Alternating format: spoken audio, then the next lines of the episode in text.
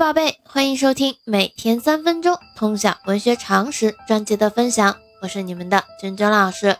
那在昨天的介绍当中呢，我们继续介绍清代著名的诗人袁枚，重点呢和同学们分析了一下袁枚诗歌创作的主要内容。我们分类啊，主要是四大类，给同学们进行了介绍。今天呢，我们介绍袁枚的最后一个部分，他的一些其他成就。那我们现在就开始今天的分享吧。袁枚呢，他其实不仅是名诗人，也是出名的古文家。袁枚的古文涉及到碑文、墓志铭、形状、传记、序、记、记文、书、论、说、表、明、尺牍等等，其内容囊括论理、记事、写人、写景、抒情。等多个方面，其中文学性较强的有人物传记散文、自然山水散文、抒怀散文与尺牍。袁枚的传记散文写人性格鲜明，记事选材得当；山水散文则多将山水性灵化，并且注重刻画山水各自的特征。抒情散文表现真情至性，抒情呢多与叙事相结合，短小精悍。灵活自由，袁枚散文的创作成就不可低估。同时呢，袁枚还是清代中叶的骈文大家，《小仓山房外集》所收八卷骈文作品，已经展示出了他独树一帜的风格特色。袁枚才华横溢，学识渊博，驱使立词古典，从容自如，加之个性纵逸洒脱，且好议论，因此呢，他所做的骈文。既有如其所作的杏林诗那样清新流利、潇洒奇纵的特点，又有如西汉论辩文那样气势沉浑、辩驳畅达的特点。这两种特点融贯在一起，就形成了袁氏骈文独有流利浑脱的艺术风格。这个词大家要记住啊！袁枚的骈文并非仅仅取法于唐宋、汉魏以来，直至宋代的骈文。甚至经史百家、汉魏及唐宋的古文，袁枚都能博宗兼取，一鲁也之。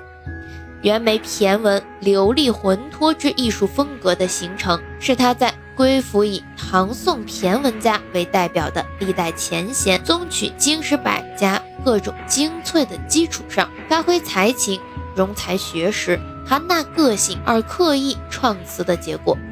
袁枚的骈文不止句式灵活多变，议论奇纵通融擅长，其在典故运用、音声锤炼、词采复配，在叙事、抒情、写景等众多方面都取得了不凡的艺术成就。但灵活多变的句式是袁氏骈文最具个性也最为关键的结构要素，奇纵通融的议论则是袁氏骈文最鲜明也最成功的。表达方式，它们普遍地渗透在《小仓山房文集》的绝大部分篇章当中，而且呢，两者是相辅相成、一体发力，由此便在很大程度上促成了袁枚骈文以意统文、以气喻文、整散并用、流利浑脱之特点的形成。而具有这样的特点的骈文呢，抑扬跌宕、精力贯注，其神王、其气冲。无疑是具有很高艺术成就的佳作。那在评论方面呢？袁枚的随园诗画可以感受到他对于批评问题所承载的承上启下之功效。作为对后世影响最为深远和广泛的一部著作，随园诗画有着鲜明的时代特色。它以袁枚的性灵说诗学主张为根本，其中夹杂时事议论。一方面直接发表议论，宣扬性灵说；另一方面呢，大量采录当代的有名或无名诗人的性灵诗作，来印证他的性灵说的理论。其诗画兼具诗选的因素。此外，袁枚事无巨细的写作方式，让原本只是阐述诗学观点的诗话体增添了记事的成分。其在诗论的过程中。更多的加入了对当时文人诗坛奇闻异事的描述，增添了更多的文学性。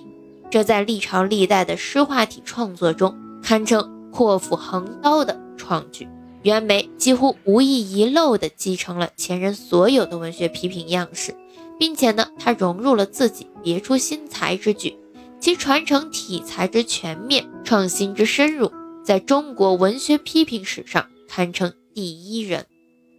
那此外呢，袁枚他在园林方面啊也是有很大的成就的，他设计的随园是文人园林中规模较大的，并且呢，唢呐之景。比一般园林更为丰富，在中国古典园林史上，袁枚的随园一直是可供后代园林建造者学习与借鉴的范本。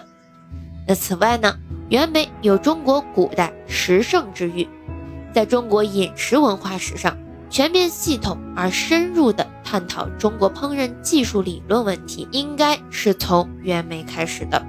随园食单。在中国古代食书著述史上，集经验理论大成而又影响卓著，是中国历史上当之无愧的饮食圣经之誉，代表了中国传统食学发展的最高水平。随园食单从烹饪技术理论出发，从采办加工到烹调装盘以及菜品用器等等，都做了详尽的论述。并且呢，对当时国内很多地区的美食进行了点评鉴赏。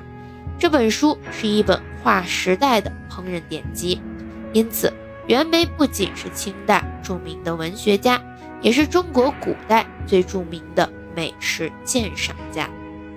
那截止到今天呢，我们对袁枚的介绍就结束了。喜欢咱们节目的，长期关注我的喜马拉雅号，我们明天见。